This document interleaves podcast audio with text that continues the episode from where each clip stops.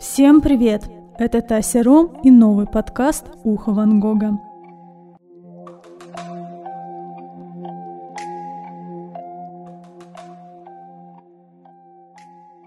Сегодня у нас в гостях клинический психолог, кандидат психологических наук Светлана Маркова. А Светлана, здравствуйте.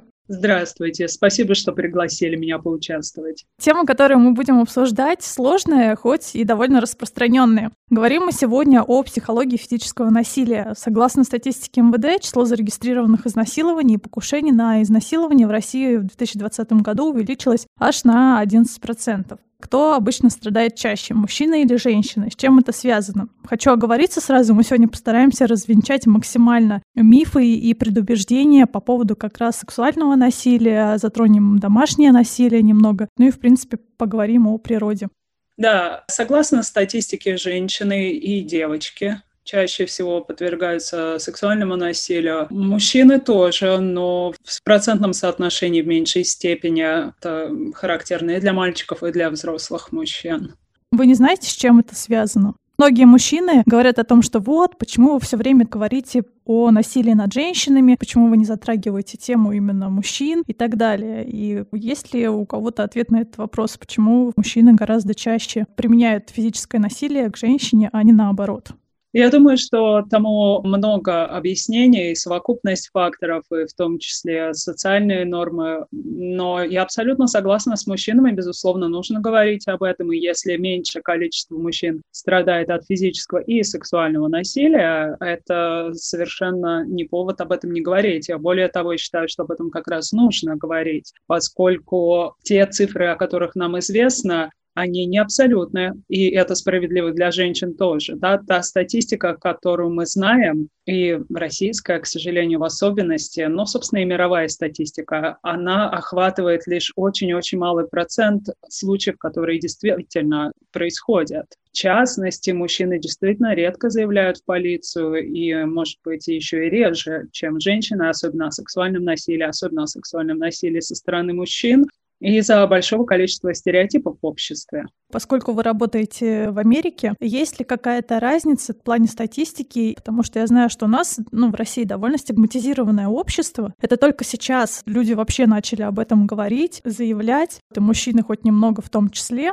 Но так или иначе, все равно у нас, грубо говоря, если ты приходишь в правоохранительные органы и говоришь о том, что там вот с тобой случилась такая беда, ну, все обычно отшучиваются, отнекиваются, не принимают заявления. А уж если мужчина придет, то это вообще, скорее всего, покрутят у виска и скажут «сам дурак». Что, конечно, это ужасно грустно. С одной стороны, статистика, да, то есть та статистика, которая есть у России, статистика, которая есть там в США, Канаде, в Европе, она довольно сильно различается за счет методов сбора информации. И статистика именно поэтому очень-очень различная. Если вы поищете процент девочек или женщин, которые подвергаются насилию, а, порой цифры разнятся в несколько раз. И это связано именно с методами сбора информации. Часть статистики полагается исключительно исключительно на количество заявлений в полицию. Часть статистики основана на опросах, просто социологических опросах. Случалось ли с вами когда-либо? И, безусловно, это две большие разницы. Часть статистики включает какие-то медицинские данные. Именно поэтому информация настолько разная и неполная даже в самой полной статистике. Невозможно охватить все. Мужчины действительно заявляют меньше, и в том числе здесь, в США. С одной стороны, здесь я бы сказала, на государственном уровне гораздо большая поддержка жертв домашнего насилия, сексуального насилия, любого насилия. Об этом говорится и в последнее время, безусловно, чаще, да, в связи с известными событиями. И на таком общественном, государственном уровне это безусловно, порицается, все понимают, что это безусловное зло, но на уровне индивидуальном э, есть все те же стереотипы, э, мифы. Я в своей практике вижу, как тяжело мужчинам говорить о пережитом насилии, сексуальном особенно со стороны мужчин, даже э, учитывая, что они были мальчики маленькие в то время. Все тот же стереотип, что а вот теперь ты гей, все равно присутствует. И э, гораздо меньше мужчин заявляет об этом. А если мы говорим о насилии, совершенном в детстве или в подростковом возрасте, ну, там процент еще ниже, к сожалению, процент заявлений потому что просто об этом не рассказывают. Ну да, это не принято и страшно. Но мы о детстве немножко позже поговорим, у нас там будет такой небольшой блок. Если говорить о природе насилия, есть ли какие-то, например, определенные психотипы насильников? Например, человек, который один раз дал пощечину, условно там его вывели в ссоре из себя, либо человек, который избивает регулярно. Это один тип насилия или все таки разный? Почему я это спрашиваю? Потому что многие люди не различают, и принято, да, говорить, что если тебя один раз ударили, значит, это повторится еще раз. То есть нужно нужно быть осторожным, внимательной, внимательным и собрать вещи, и лучше уйти от такого человека. Или же все таки нет, не всегда единственная пощечина может перерасти в нечто более страшное. Ну, вообще, честно говоря, а, с типологиями все довольно сложно, и нет единого мнения нет какой-то такой одной типологии людей, склонных или совершающих насилие. С одной стороны, один и тот же человек порой совершает разные типы насилия, да, и очень часто э, сексуальное насилие в том числе включает физическое насилие, эмоциональное, психологическое, неважно, над ребенком или над собственной женой, они пересекаются, перекликаются. Что известно на сегодняшний день? На сегодняшний день нет конкретных биологических факторов, которые бы свидетельствовали о некой склонности к насилию. Да. Есть отдельные данные о различиях между людьми и больше или меньшей склонности или более или менее частой встречаемости определенных черт или там, фактов биографии у людей. Но прежде чем о них сказать, сразу хочу призвать всех не судить, особенно по одному фактору. Самое главное, о чем стоит помнить, тут важно сочетание факторов. Нет одного единого фактора. Нельзя сказать, что если мальчика, допустим, били все его детство родители или его родители били друг друга, и он постоянно был свидетелем этому, что он вырастет и все непременно будет избивать свою жену. Нет, это не так если э, мальчик или девочка в детстве подверглись сексуальному насилию, совершенно не обязательно из них вырастут те, кто его будут совершать в будущем, повторять. Абсолютно нет есть определенные риск-факторы. И, безусловно, семейная среда играет важную роль, в частности, например, особенности отношений с родителями, да, насколько были теплые отношения, сформировался ли вот этот контакт, привязанность. Есть некоторые данные, которые свидетельствуют о том, что у людей, склонных к насилию, чаще была менее развитая привязанность с мамой, э, с папой были довольно холодные отношения, или дети были заброшены. Опять же, не у всех. Далеко не каждый ребенок из семьи, где его не любили, вырастет в человека, склонного к агрессии, к насилию. Есть некоторые данные, что склонность к насилию – это в первую очередь выученное поведение. То есть, опять же, если ребенок или уже подросток видят, что вокруг него это норма, что в его семье позволительно унижать маму, оскорблять, избивать, что круг его сверстников также разделяет эти убеждения, что в целом в обществе, где он живет, крайне низкие нормы и довольно легкое наказание за подобное рода поведение, это, безусловно, сказывается. Но, опять же, не на всех. Да? Есть особенности мышления, скажем так, ошибки мышления у людей, склонных к насилию, они перекликаются как раз с теми самыми мифами, стереотипами о сексуальном насилии, о физическом, что ничего, собственно, страшного не случилось, ей нравилось, ей же понравилось, она не сказала «нет», она меня не оттолкнула, даже если она сказала «нет», но она при этом улыбалась, она же не начала биться, драться, значит, все нормально. Я, в конце концов, ее не бил, все было достаточно мило и с улыбкой на лице, значит, ничего страшного не произошло. Часто у таких людей проблемы с саморегуляцией, то есть они довольно импульсивные, могут делать прежде чем думать. Но, опять же,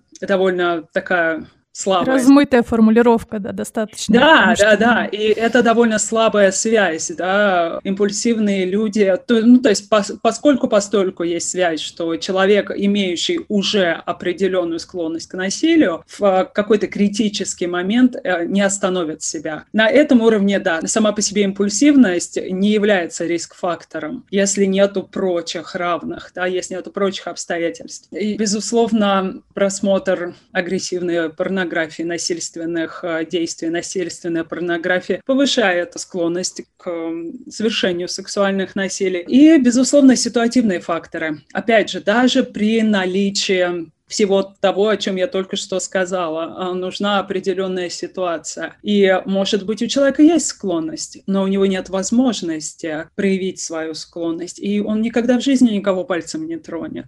Мне кажется, тоже это нужно обговорить, что даже если вы любитель БДСМ, то это не значит, что человек выйдет и будет вообще ко всем приставать и применять физическое насилие. Грубо говоря, он живет там в своей какой-то среде, он э, знает, когда остановиться, он с партнером, который тоже на это согласен, это какой-то определенный фетиш и его мир. Это тоже ни в коем случае не говорит, что человек с такими наклонностями, скорее всего, будет в жизни как-то себя агрессивно проявлять. Или я немного не права?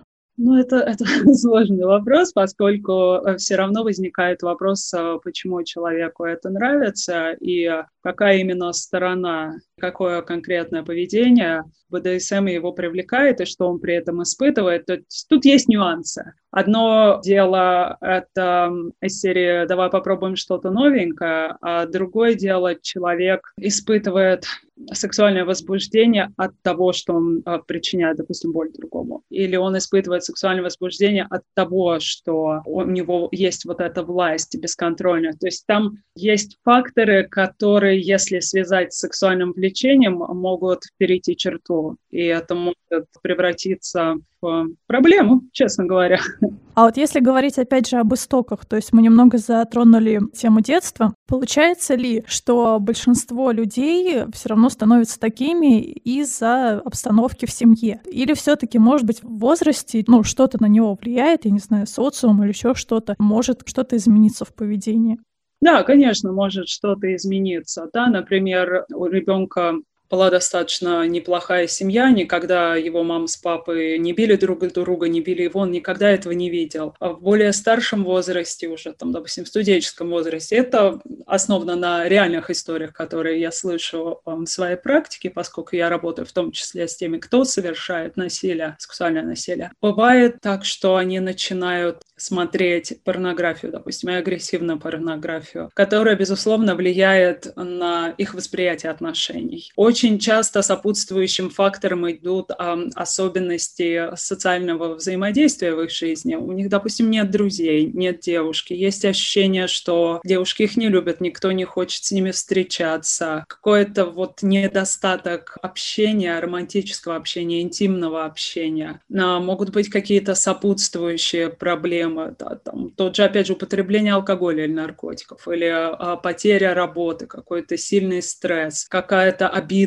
сопутствующая на женщин. То есть тут масса, на самом деле, сопутствующих факторов, которые в какой-то момент могут стать роковыми, но это всегда более чем один фактор. И, как правило, мы можем проследить, как это поведение развивалось. То есть, опять же, это не происходит из ниоткуда. И, по крайней мере, я за 6 лет работы с теми, кто совершил насилие, не помню ни одного случая, чтобы это не было логично. Проснулся и пошел, да, да вдруг да, да, да, да, чтобы это невозможно было объяснить и чтобы не прослеживалась некая логика, как человек к этому пришел. Больше факторов, меньше. Опять же, да, мы можем говорить не только о риск-факторах, но есть еще и защитные факторы. Возможно, ребенок рос в совершенно ужасной семье, и вокруг него была куча агрессивных людей с искаженными определенными представлениями об отношениях, с такой повышенной маскулинностью. Это тот фактор, который играет очень существенную роль в поведении мужчин и в физическом насилии, в эмоциональном, в сексуальном, неважно. Такая повышенная маскулинность, агрессивная маскулинность женщины. Люди второго сорта, она должна меня слушать во всем, подчиняться, что я сказал, так оно и есть. Вот такого рода стереотипы, они повышают риск совершения э, насилия над женщиной. И тем не менее, есть же и защитные факторы. Возможно, в жизни этого мальчика или девочки, или мужчины уже молодого. Были другие люди, которые обучали его каким-то другим ценностям, взглядам на жизнь. У него был какой-то пример перед глазами. Он сам интересовался и много читал. Да? Вся эта ситуация, хотя он в ней жил, но вызывала у него отторжение, он начал интересоваться этой темой, что-то там слушать, читать. Может быть, у него есть близкая подруга, которая пережила насилие, и она ему рассказала, его это зацепило. То есть, да, также есть другие обстоятельства, которые могут это сгладить и изменить течение. А если говорить о сексуальном насилии, это про секс или все-таки про власть?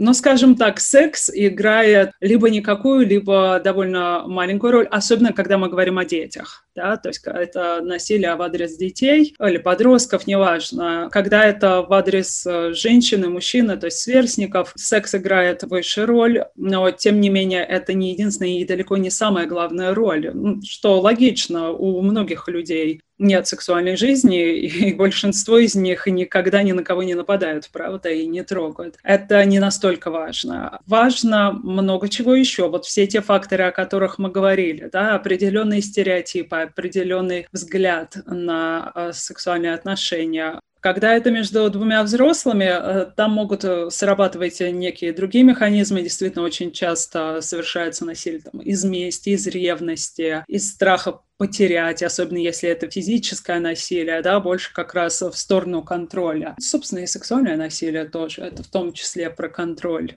Я подумала, что, наверное, полезно пояснить, что когда мы говорим о сексуальном насилии, имеется в виду не только непосредственное изнасилование, да, и что, собственно, такое даже изнасилование. К сожалению, часто люди не до конца понимают, когда совершено изнасилование, это не значит, что на тебя напали, тебя схватили и тебя изнасиловали изнасиловали, ты кричишь, отбиваешься, а человек не слушает. Нет, все может быть достаточно мило, с улыбкой, с какими-то на уровне флирта, там, прикосновения, далее слова, ну давай, да нет, не хочу, не, ну давай, тебе понравится, ну смотри, ты же это хочешь.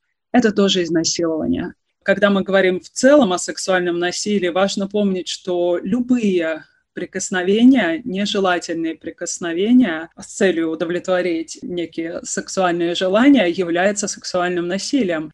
Поговорим о насилии в паре. Причем в паре не когда ты даже в отношениях состоишь уже, или ты муж с женой, или просто сожители, но даже когда у вас случайный секс случается. Во-первых, когда, например, жена не хочет, а муж настаивает, или один партнер в какой-то момент передумал, но его все равно склоняет к сексу. Э, в чем может быть причина такого насилия, и почему, на ваш взгляд, у нас в обществе нет культуры отказа до сих пор? То есть, условно, если женщина с тобой легла, ну все, значит, она точно должна вступить с тобой в связь. Или если если это жена, то она должна. Ну, даже, кстати, со стороны женщин такое бывает, что если уж ты мой муж, то, извини, супружеский долг вот этот вот какой-то непонятный. Именно так, и я еще и слышала и лучшие истории, что если она же села ко мне в машину, значит, Ну да, да, да. Victim blaming, да. Не да, так оделась. Да, да, да, да. К сожалению, просвещения не хватает, об этом нужно говорить. И нет, значит нет в любой момент. И да, даже если она по ходу дела передумала,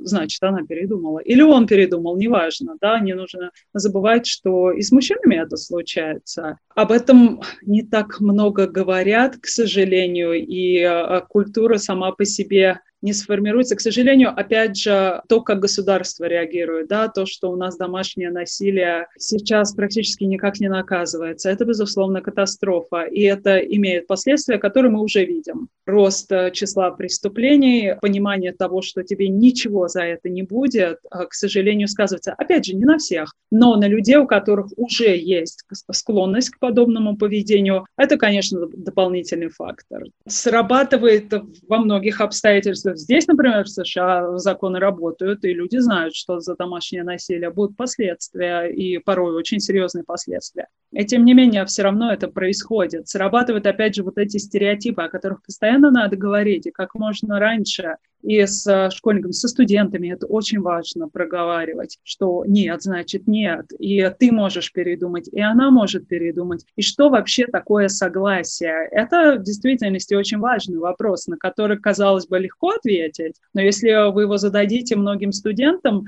я уверена, часть из них не смогут объяснить, как узнать, что она согласна из-за того, что она поцеловала в ответ, да, а она потом сказала нет.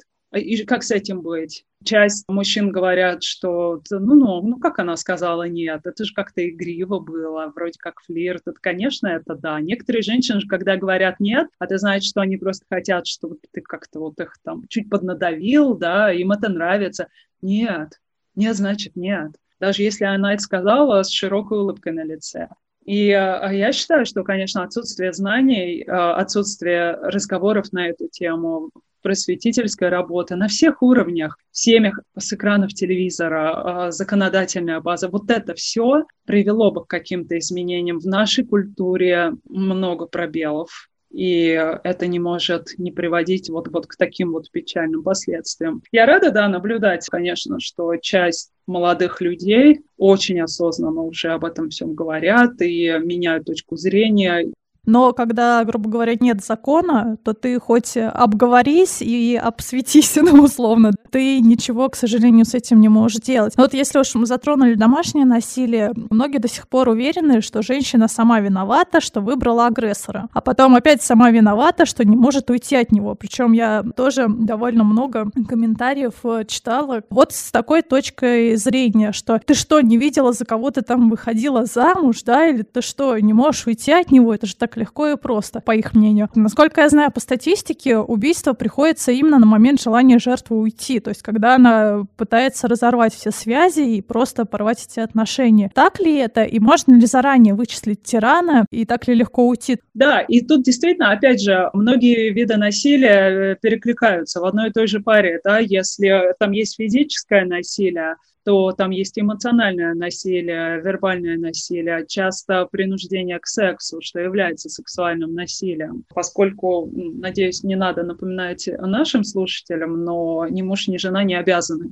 друг с другом заниматься сексом. Да? И, для них тоже работает правило «нет, значит нет» разные виды насилия присутствуют порой вот в таких дисфункциональных отношениях, и часто срабатывает, как мы говорили и про сексуальное насилие, как раз а, срабатывает агрессия в тот момент, когда человек теряет контроль, у него ощущение, что она мне изменяет, да, или она сейчас хочет от меня уйти, потеря вот этого своего статуса, контроля над своей жертвой, над своей женой. В этот момент происходит. А женщины тоже совершают насилие, да, и физическое, они тоже бьют своих мужей. И тоже может быть по разным причинам. Иногда это эмоциональные причины, она там в депрессии, например, довольно большой процент, просто согласно статистике, женщин, которые совершают э, физическое насилие в адрес мужей, они в депрессии. Часто симптом депрессии такая раздражительность, что-то идет не так, что-то плохо. То есть динамика различна, особенности, по которым можно вычислить. Это сложно, но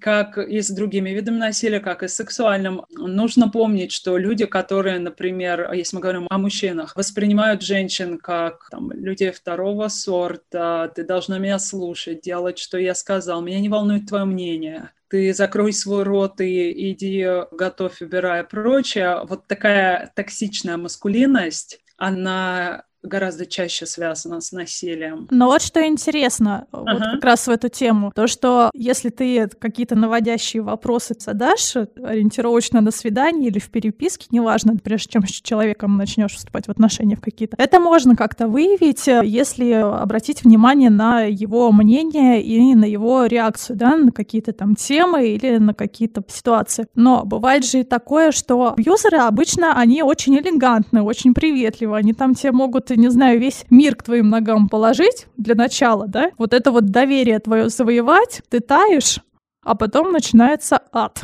И тут встает вопрос, так как же понять, где все-таки нормальный, адекватный и безопасный? Конечно, это очень сложный, комплексный вопрос. А, нельзя сказать, что там все мужчины, которые считают, что мужчина глава семьи, а женщины место на кухне, поднимут на нее руку. Да, конечно, нет. Так же, как и, опять же, не все, кто там, кого били в детстве или у кого отец орет на маму, и вы, допустим, побывали у него в гостях, увидели эту динамику, ужаснулись, совершенно не знает, что и у вас будет то же самое в отношениях с ним. Кто-то прекрасен до тех пор, пока он не выпьет да, то есть тут какие-то есть факторы, которые а, могут проявиться в тот или иной момент. Безусловно, знание человека, с которым вы планируете э, провести время, знание какой-то там информации о его прошлом, о его взглядах, да, на отношения, отношения к насилию, какие-то вот эти стереотипы, которые могут проявиться в беседе, да, они, безусловно, полезны. Они не означают, что, ну, все, прям бегом бежать, но они могут быть таким тревожным звоночком, могут быть просто информацией к размышлению и не более того. Поэтому тут нет готового рецепта, и нельзя сказать, что если вот вы слышите от него вот это, вот это, вот это, все, бегите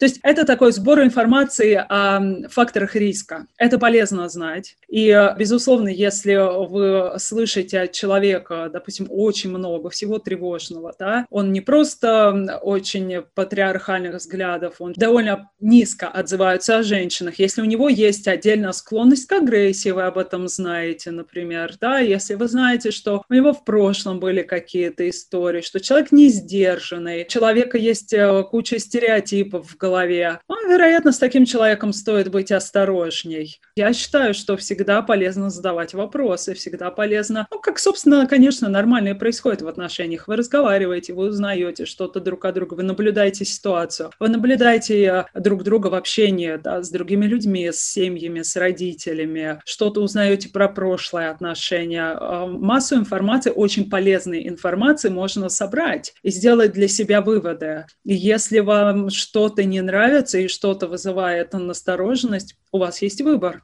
На определенном этапе, да, поскольку когда мы говорим уже о ситуации домашнего насилия, и вот те все разговоры о том, ну почему же она не ушла, да-да-да. Вот насколько это легко уйти и что происходит в процессе? Вот именно, что это уже очень нелегко. И э, насильственные отношения идут по определенному циклу, и э, из него довольно трудно вырваться. Я уже не говорю о других факторах, когда женщина чувствует себя в абсолютно безысходной тупиковой ситуации, поскольку, допустим, она не работает, и не работает уже давно, она не может найти никаких для себя вариантов в данный конкретный момент, они живут в другом городе, а то и в другой стране, стране, ей некуда идти, мама там ей не верит и не принимает. То есть куча э, сопутствующих факторов, которые усложняют вот это решение. Когда человек находится в ситуации э, насилия, он мыслит по-другому. Он не мыслит так, как мы с вами, сидя на диване перед Фейсбуком, и думаю, не, ну, ну как, ну о чем ты думала, да? Ну что, ты не знала, что он такой, он же всегда там что-то говорил, кричал на тебя, и в прошлый раз он тебя ударил. Ну, как тебя удивляет, что сейчас все этим заканчивается?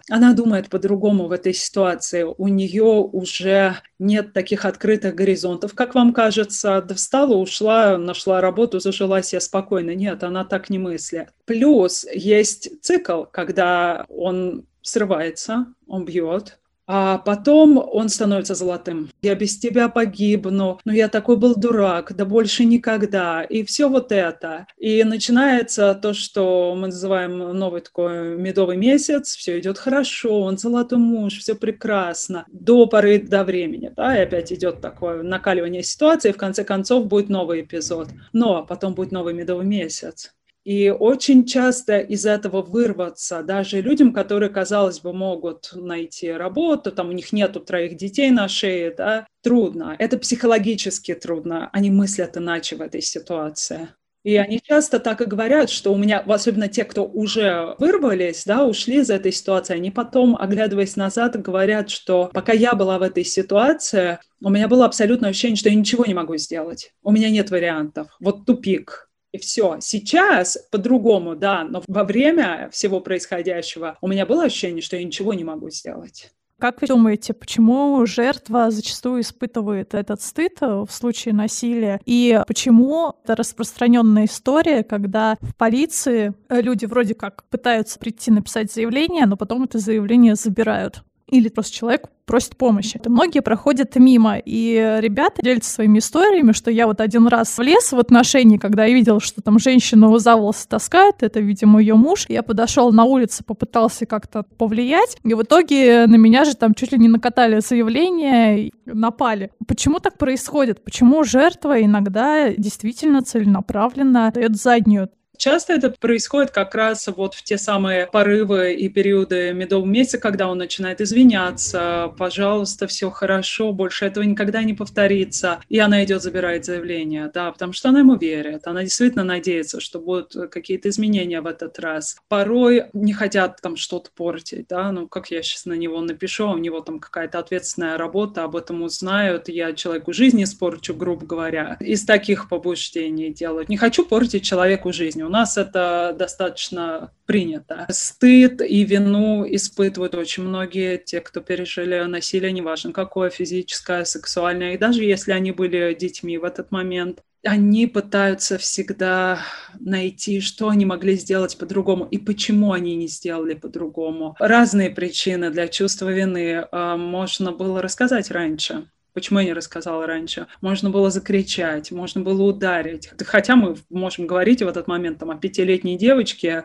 и ее отчиме, которому 40, весом в 200 килограмм. Это достаточно характерно, к сожалению, особенно если мы говорим о насилии в семье или там, сексуальное насилие совершенное в адрес взрослого человека. Стереотипы, victim blaming, да, вот это все, что, наверное, сама виновата. Может, ты как-то спровоцировала, во что ты была одета в этот день, а, а что ты сказала.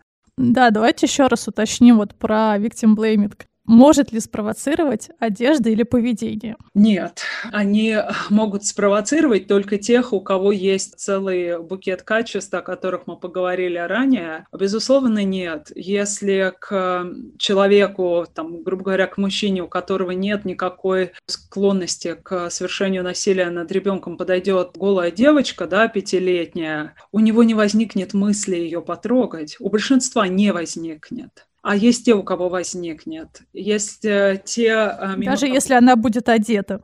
Да, да, конечно. Мы все отвечаем за свое поведение. И э, если к тебе подходит голый ребенок там, или девочка 12-летняя флиртует с тобой, грубо говоря, это только конеты видят, да, у тебя не должно возникать мысли, что она хочет с тобой секса. А у некоторых возникает. Если женщина села к тебе в машину или пошла к тебе на свидание, допустим, в твою квартиру, это не означает, что она согласна на секс, а для некоторых означает. Да. Кстати, много есть э, тоже, я читала комментариев по поводу того, что, ну, раз она ко мне поехала, она же типа взрослая женщина, она же понимает, что мы там, ну, не в действительности будем кино смотреть и чаи гонять понять. И ты такой сидишь и думаешь, в смысле? Ну, то есть это же просто изначально человеческие отношения, которые в дальнейшем могут э, по обоюдному согласию во что-то, конечно же, перетечь, но изначально-то это все равно не дает никаких э, гарантий каких-то. Абсолютно. А, оно, а они могут и не перейти, правда? И опять же, может быть, она согласна была на поцелуй, и, может быть, она хотела поцелуя, но она не хотела ничего больше. Что, собственно, справедливо для мужчин. Я слышу от мужчин рассказы о том, как они чувствовали себя использованными использованными. Да, а у мужчин это как раз э, тоже стереотип, давайте сегодня немного проговорим, по поводу того, что мужчина всегда хочет. Да, вот это да. самый большой стереотип, потому что это не так, и вот ваши слова тому подтверждение, потому что мужчины тоже могут чувствовать себя изнасилованными. И не только чувствовать, а это и по факту является да, и именно так. Вот тот же самый стереотип, что мужчина всегда хочет буквально с кем угодно. И э, если ты с ним флиртуешь, и вы начали целоваться, и там пошли какие-то прикосновения, то, в общем-то, все гарантированно, и он точно этого хочет. Совершенно нет. Если он не сказал нет, опять же, к сожалению, э, говоря о мужчинах, тут э, то же самое давление стереотипов как ты отказываешься? Для кого-то это просто давление на уровне, ну что ты за мужик, у тебя тут такая возможность, а ты не хочешь ее воспользоваться, или как так, или может быть ты не смог, да, это же стыд и срам. Это не видится как насилие очень часто, если это со стороны женщины. Ну, о чем ты говоришь? С тобой женщина захотела заняться сексом, у вас был секс. О чем ты говоришь? Какое насилие? Классно, повезло.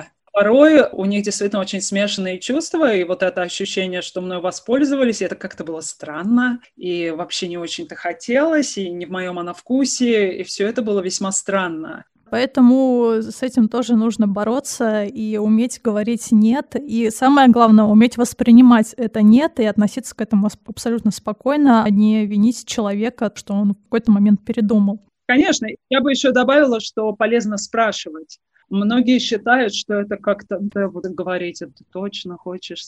Да, и спроси, ты точно этого хочешь? Да, отлично, все. Это нормально. И для очень многих девушек и женщин это был бы как раз такой замечательный бонус в адрес этого мужчины. Да, ну, собственно, я и девушек призываю спрашивать тоже. Это как раз бонус. О, ничего себе, молодец, спросил. Ну да, ты заботишься о своем партнере. Именно, именно так это и воспринимается. Заботишься, и тебя волнует. Ты действительно этого хочешь, особенно если мы говорим о людях мало знакомых, да, еще вот там на каком-то начальном этапе отношений. Об этом важно спросить. Да и, собственно, если вы 20 лет женаты, точно хочешь этого сегодня, да, конечно, давай. Может быть, нет, вы не обязаны. Помимо физического, есть еще и моральное насилие, оно не менее жуткое. Взаимосвязаны ли они и может ли моральное насилие перерасти, например, физическое? И еще вопрос в догонку, может ли сексуальное насилие перерасти в то же убийство? Перерасти могут и часто пересекаются, особенно, да, там эмоциональное, моральное, вербальное, а часто это первоначальный этап, который в конце концов переходит в физическое. Иногда они не переходят в физическое насилие. Порой физическое и сексуальное насилие идут вместе. Насчет типологии существуют взгляды на то, что те, кто, допустим, совершают исключительно сексуальное насилие, несколько отличаются. Ну, у них, допустим, чаще какие-то интересы сексуальные э, более такие нетипичные или девиантные, здоровые. Допустим, те, кто совершает сексуальное плюс другие виды насилия, чаще имеют такие асоциальные черты, да, больше агрессии, менее развитые развиты социально, чаще отклоняются от норм общества, вот такого плана черты и поведения. Но э, все это весьма так плавающие характеристики, а, поскольку действительно они пересекаются, и, к сожалению, порой это лишь этапы мы еще должны помнить об экономическом насилии, да, когда, допустим, неработающая женщина в отношениях полностью зависит от своего мужчины, и он это использует как свою власть. Она вынуждена просить деньги на нижнее белье абсолютно на все, и он активно этим пользуется, и он этим наказывает. И она понимает, что она должна вести себя определенным образом и терпеть определенное поведение, соглашаться на что-то, иначе будут последствия. И это тоже насилие. Есть ли связь между склонностью к сексуальному насилию и уровнем гормонов и низким интеллектом? Я помню, что вы ранее сказали, что биологически это никак не обусловлено, но в данном случае вот именно, может быть, нарушение гормонального фона или низкий интеллект влияет как-то или нет?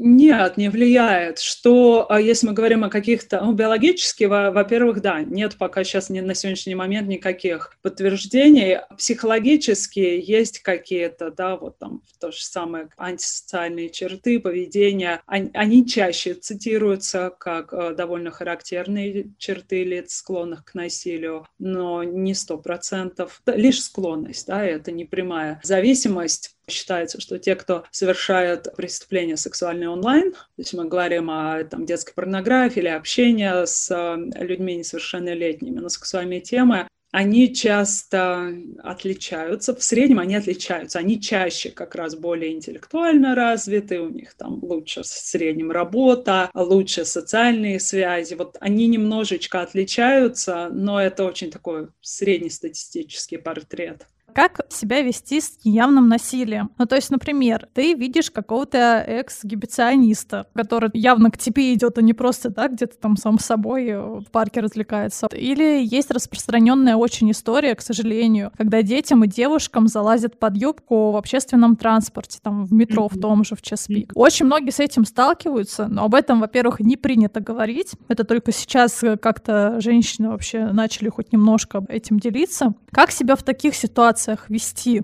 Тут, конечно, нету общей такой формулы. То есть, с одной стороны, некоторые э, предпочитают проявить это все, крикнуть, накричать на него или там, допустим, сфотографировать, да, этого человека с тем, чтобы, допустим, особенно потом пойти заявить полицию или просто где-нибудь опубликовать пост с его фотографией. А, но далеко не все же могут это сделать. Опять же, это такая ситуация очень странная. Это часто там тот же переполненный транспорт, э, женщина или девушка чувствует себя очень и напуганной порой, или как-то непонятно до поры до времени. Многие из них не понимают, что вообще происходит. Он точно меня трогает или нет, или может показалось, да, все это бывает очень неявно, и далеко не у всех, с одной стороны, хватит смелости что-то сделать, с другой стороны, это и далеко не всегда оправдано. Вы ведь можете тоже спровоцировать агрессию с его стороны, что может сделать ситуацию еще хуже. Что я точно призываю делать, так это сообщать об этом, это преступление, это сексуальное преступление, это не просто какой-то там дурак прижался ко мне в транспорте. Нет, такого быть не должно. Если у людей есть вот прям такая явная склонность к такому поведению, то это нарушение, которым занимаются профессионалы, вот в частности мы этим занимаемся, и это надо лечить, и это преступление. Никто не может и не должен ходить голышом и показывать себя другим людям, да, даже если это взрослая женщина. Почему, собственно, она должна на это смотреть. Я призываю об этом сообщать, заявлять в полицию, рассказывать другим об этом. Не бойтесь, это не ваша вина, у человека проблемы.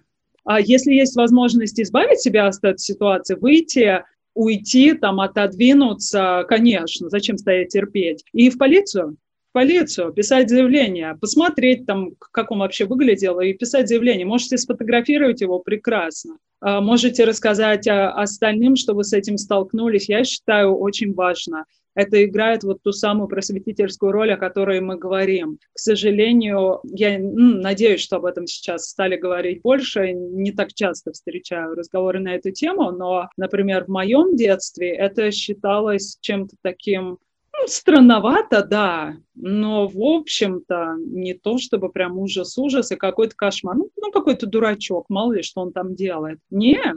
На эту тему читала мнение некоторых женщин о том, что что вы, это же просто знаки внимания.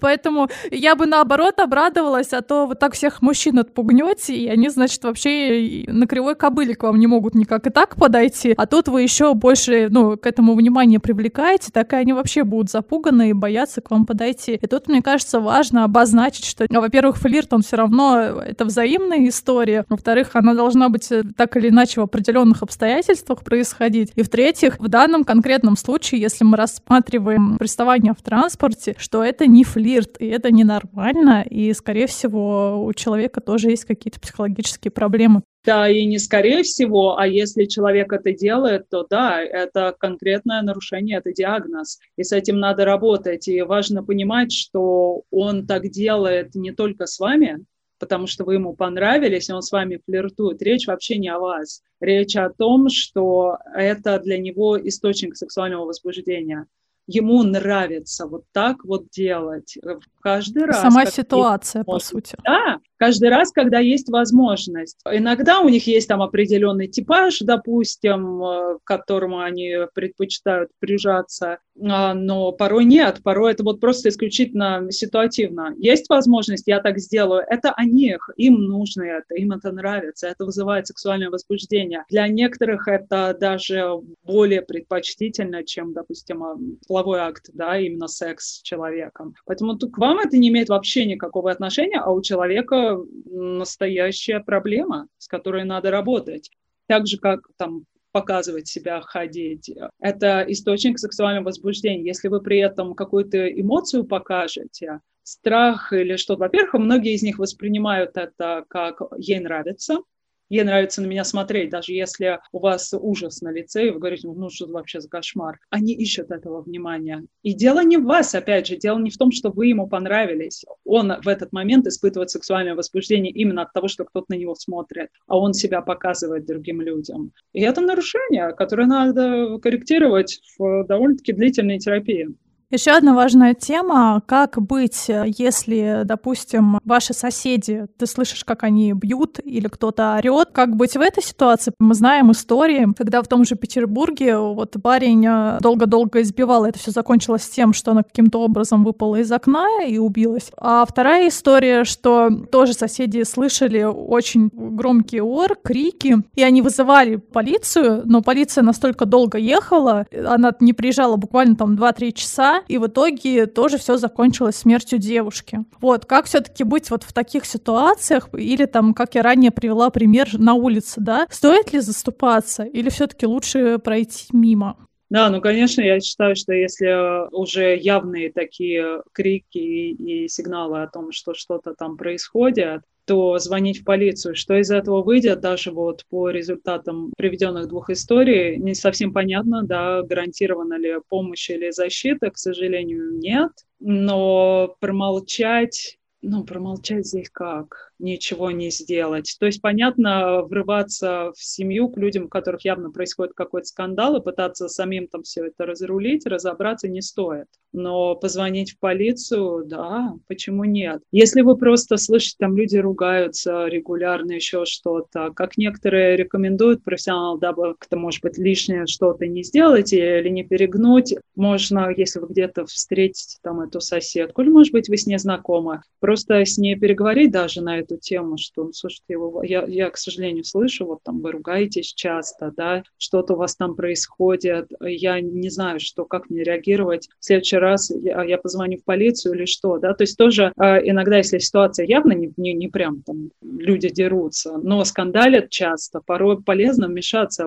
как-то так хотя бы, переговорить с этой женщиной. Нужна помощь? Нет. Если что, я позвоню, мне там скажите. Но она же может ответить, что, как и многие жертвы, того, что да нет, нет, там, ну, все в порядке, хотя она сама, например, прекрасно понимает, что ее... Если это явно уже там драки, а, а, а чего, собственно, ждать? Звонить? звонить в полицию, если какие-то крики, там, слезы. Ну, то есть у нас стены, как правило, достаточно тонкие, и понятно, что там что-то происходит за гранью, конечно, звонить. А на ваш взгляд, что мешает э, в России принять закон о домашнем насилии и сталкинге? Что тоже распространенная история, к сожалению, никак от нее не защититься. Многие говорят о том, то, что у нас есть закон об уголовной ответственности, и не нужен отдельный какой-то закон, хотя это довольно странно. То кто-то говорит о том, что если такой закон примут, то тогда можно, грубо говоря, так повернуть историю, что можно любого мужчину посадить. Какое вот у вас отношение к этому? Э, я абсолютно за закон, конечно, он должен быть, а, равно как и работающая судебная система и работающая полиция. Да? Вот эти все рассуждения о том, что посадить можно кого угодно, к сожалению, отражают текущую ситуацию и понимание того, что а, искать помощи порой негде. И суд несправедлив или полиция несправедлива. Это комплексная проблема, к сожалению и она не решится в один день, я понимаю, но в идеале, конечно, должен быть не только закон, но и работающая полиция. Ощущение у граждан, что полиция их защищает. И если меня избивает мой муж, то мне есть куда пойти, и мне поверят, опять же, да, я смогу доказать, что это происходит. Еще вопрос такой. Если, допустим, жертва состоит в абьюзивных отношениях, какие этапы действий должны предприниматься и куда можно обратиться за помощью? Ну, помимо того, что ты снимаешь побои и идешь в полицию, есть ли еще какие-то кризисные центры, которые тебе могут помочь? Как сделать так, чтобы не спровоцировать этого человека на более страшные вещи? У нас действительно не так много ресурсов у тех, кто находится в ситуации домашнего насилия, но есть центры, есть информационная поддержка, есть реальная поддержка. И насилию нет, есть сестры, есть тебе поверят. То есть есть ресурсы, и они довольно-таки известные, мне кажется. Есть э, контакты, куда можно обратиться. Я думаю, что на, как на уровне еще подготовительного этапа было бы здорово переговорить со специалистом. Я уверена, у них э, очень много информации на сайте, везде в соцсетях. У них есть горячая линия, есть встреча со специалистами, переговорите и обсудить свои возможности, как именно к этому подготовиться и каковы вообще дальнейшие шаги, да, риски, прочее, прочее. Ну да, но я вот об этом и говорю, что просто уход, он же может спровоцировать человека на убийство, ну, в общем-то, в самом плохом Может, но и не уход может спровоцировать, да, и э, ожидание удобного момента может спровоцировать, и какой-то лишний глоток алкоголя вот в эту конкретную, не самую, может быть, худшую ссору может спровоцировать. Поэтому тут не запланируешь.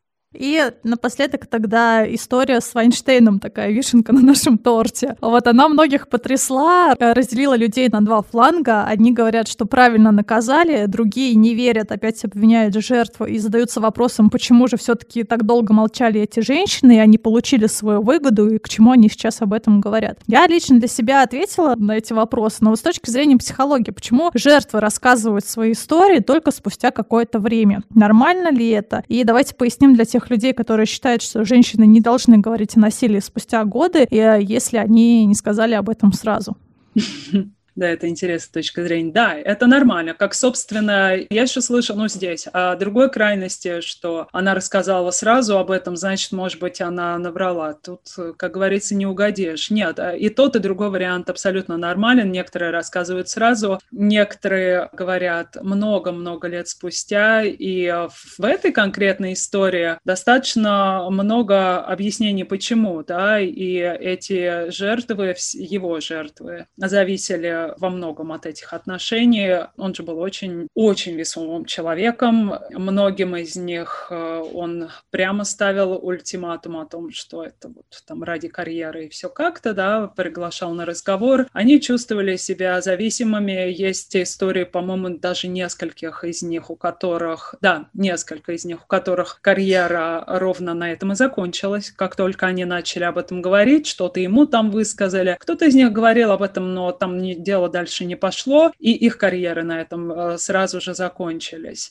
Поэтому а, люди об этом не говорят. Я уже не говорю об индивидуальных причинах. Есть стыд, есть страх. Страх, что тебе не поверят, страх, э, что скажут, ну, ты же сама виновата, зачем ты пошла к нему в отель, да, вот эти все стереотипы. Ну, а как ты думала, если ты в 9 вечера идешь к нему в номер, ты что думала, вы там будете? Как я, кстати, часто и слышу в комментариях как раз об этой истории. И опять же, возвращаясь к тому, что нет, если тебя позвали в 9 вечера в отель поговорить о сценарии, это не значит, что предполагается секс. Или там вот что-то такое, что он делал, да, там в присутствии женщин. Это нормально, что люди не говорят. Часть из них действительно стараются об этом забыть. И многие весьма успешно. А многие рассказывают, что они много лет не помнили о том, что с ними произошло, старались об этом не думать до поры до времени, какой-то там ситуации, которая напомнила, что-то произошло в их мировоззрении, ситуации, и они почувствовали, что вот сейчас они могут об этом говорить. Тут нет такого